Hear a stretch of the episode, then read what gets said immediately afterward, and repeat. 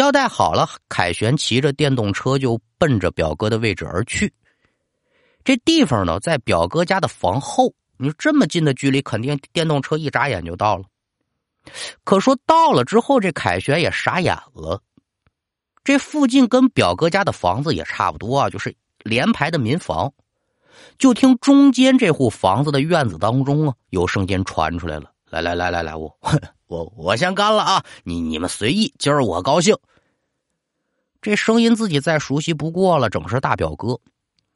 凯旋可就有意进去。但看着紧锁的大铁门，还有这乌漆抹黑一片的这个情况，他又有点犹豫了。踩着电动车后座往墙头里面看，整见呢，表哥一个人在当院里面是比比划划，行为举止也相当的怪异。凯旋甭管怎么说，二十多岁小伙子了，就再不懂慢吧，这也知道事有蹊跷啊。说这情况我能不能喊呢？我把他给喊醒了。别别别别喊，万一喊出声了咋办呢？脑子一转悠啊，又回大舅家去了。把这事情原原本本这么一想，我表哥好像是冲撞到什么了。舅舅舅妈一听也是感觉一阵的目眩，怎么还能冲撞到什么了呢？这大喜的日子，好在说呢，酒席宴前有能人呐，谁在呢？这人叫。万五叔，万五叔是个什么来头呢？跟自己大舅俩人是发小，两个人从小就是铁板一块的兄弟。这人年轻的时候跟普通人也没啥区别，一直到三十多岁的时候，突然就生了场怪病，五冬立夏的呀，浑身上下一丝不挂，就这么光着身子跑，像个神经病。那他这子情况，媳妇孩子那可就都跟着跑了呗。就这种落魄的境遇之下，是这个凯旋的大舅一直管着他的兄弟。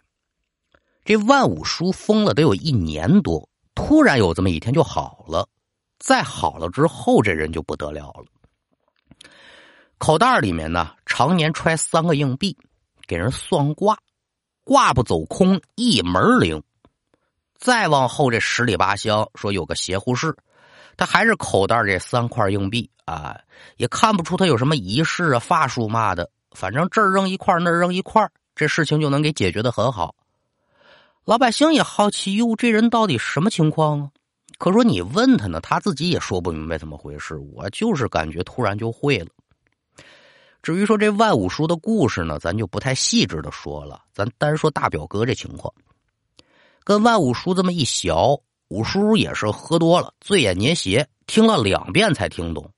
啊，谁谁的事儿？啊，我明白了，明白了，明白。小事小事带我去吧。众人捋捋夯夯，可就够奔了房后。听着大表哥呢，还在里头嚷嚷呢，喝酒啊。万五叔也不说话，顺着口袋掏出一枚硬币，截着院墙，嘣儿就给弹进去了。硬币落地之后，万五叔啪啪啪砸了几下大铁门，功夫不大，这表哥可就没动静了。这时候呢，再告诉凯旋他们翻墙而入，敢等瞧见大表哥，他已然是昏死在里头了。怎么费力把这人弄出来不说，咱就单说这房子，可就够众人心里别扭一下的了。附近这一片呢，所有人都知道是荒宅，没人住。连排一共是三间，这屋主老头死了之后，得有四五年没来过人了。平日里呢，就传这房子闹鬼，但是说小孩跳起来捣乱、淘气嘛的呢，也没见有什么事情。今天大表哥呢，在这出事儿了，好像啊，大家伙心里都明白了，这房子还真不是空穴来风的邪乎事啊。回到家中，经过一番救治，大表哥醒了。趴在床上就开始呕吐不止，吐出来那些东西是黑绿黑绿的水呀。缓了好一阵子才算是消停了。问问吧，你怎么跑房后去了？大表哥满头的雾水，谁谁谁去房后了？我不就一直跟家待着，陪着您几位在一块喝酒了吗？后来我凯旋表弟给我打电话，呃，说你们找我，我不就回桌上继续喝了吗？我啥时候走了？看语气是言之凿凿，看眼神是坚定不移，不像是撒谎。看来呀，他自己还不知怎么回事呢。万五叔呢，先把房里房外的走了一遍，又把他们一枚硬币呢，就压在小娃娃的枕头底下，之后这才折返回来，面色不善。好，惹事还能惹到我们家门口来哈！说着话，他带着这个凯旋大舅凯旋，还有好几个好事儿的主吧，二次可就回到这后方了，带领着众人翻进了院墙。进院之后呢，他把口袋剩下来这两枚硬币啊，就都扔地上了，然后就开始破口大骂。这骂的是太难听了啊！这玩意儿学徒没法给您学。大概其什么意思呢？就是跟你们家也不熟啊，不认得你们家，我也懒得搭理你们。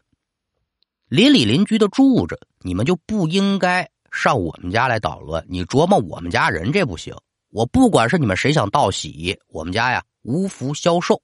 再有二了一次，你可别怪我不客气了。同志们注意了，万五叔这片话说完之后，根据凯旋亲眼所见。这话音刚落下，当时有一扇窗户上的玻璃啪一下就碎了，哗啦的一声啊！在场的好几人都吓一跳，哟，这这怎么的了？万武叔一瞧呢，可也不在乎，从地上捡起了一块石头，顺着那碎玻璃那空，就直接给他扔屋里去了。再然后就没动静了。一直到了回家，大家乐坐，万五叔呢，这才给大表哥这种情况呢说了说，到底是怎么回事。这个呀叫鬼请客，也叫鬼吃席，这都属于鬼遮眼的范畴之内啊。只是这个内容就是吃东西，这就算鬼吃席。你一旦产生了这种鬼请客或者鬼吃席的情况呢，这个人就会产生大量的幻觉。幸亏说这孩子发现的早，如果说真让这孩子喝上个一天半天的啊，恐怕你再救回来，这头脑也得造成永久性的刺激了。说白了就是神经病呗。所有人听完之后，可也都是心惊肉跳。打那儿之后呢，这后房可就没再听说过类似的事情了。只是到现在啊，自己大表哥家这儿子凯旋这大外甥，这脖子上呢始终挂着一个红绳穿的一块钱硬币。凯旋也认得，那是万五叔呢。当时压在孩子枕头底下的那一块钱，这为什么挂着一块钱？据我来想的话，是大人中招，这还好，但是一定得护好这孩子的周全吧。好了，那这么一段离奇的故事就给您讲完了，感谢您的收听，我们下回再见。